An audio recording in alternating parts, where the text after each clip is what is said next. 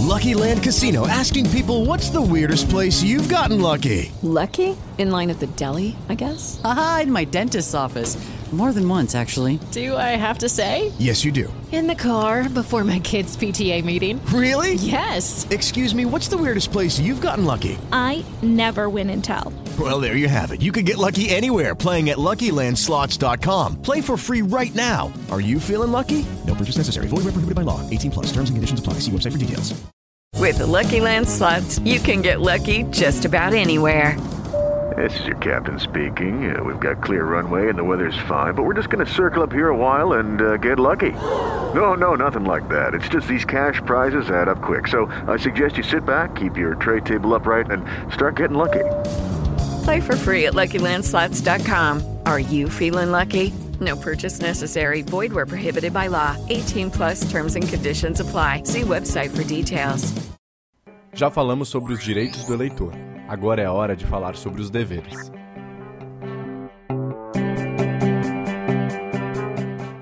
Para começar com o primeiro dever é o próprio voto, porque no Brasil ele é obrigatório, ressalvadas as devidas exceções para jovens de 16 e 17 anos, idosos com mais de 70 e analfabetos. Ou seja, na maior parte de sua vida, você deverá ir às urnas a cada dois anos a fim de eleger os seus representantes. Segundo, no dia da eleição você deve comparecer ao local de votação portando seu título de eleitor. É seu dever estar em dia com suas obrigações perante a Justiça Eleitoral. Terceiro, a fim de manter o máximo de isenção e evitar fraudes, você deve observar uma série de restrições no dia da votação. Por exemplo, você não pode fazer propaganda pública para candidatos ou partidos políticos, especialmente se participar de manifestações coletivas. Não pode portar câmeras, máquinas fotográficas ou celular na cabine de votação. Quarto, jamais venda o seu voto. Apesar de que a prática de compra de votos tem sido coibida, ela ainda existe no nosso país. Ao fazer isso, você estará corrompendo a democracia e favorecendo pessoas que não terão apreço pela coisa pública. Essas pessoas são provavelmente mais propensas a causar danos terríveis ao serem eleitas. Quinto, não basta meramente comparecer às urnas. Um bom eleitor precisa saber votar bem. Votar em branco ou nulo no nosso sistema equivale praticamente a jogar o voto fora. É melhor que você tenha consciência e posição sobre o que é melhor para o país, estado e município. Para isso, é bom se informar bem antes das eleições.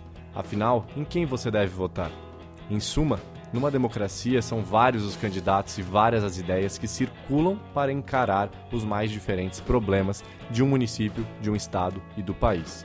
Entendemos que é dever do eleitor, antes de escolher seus candidatos preferidos nas eleições, se inteirar o quanto possível sobre as propostas de cada candidato.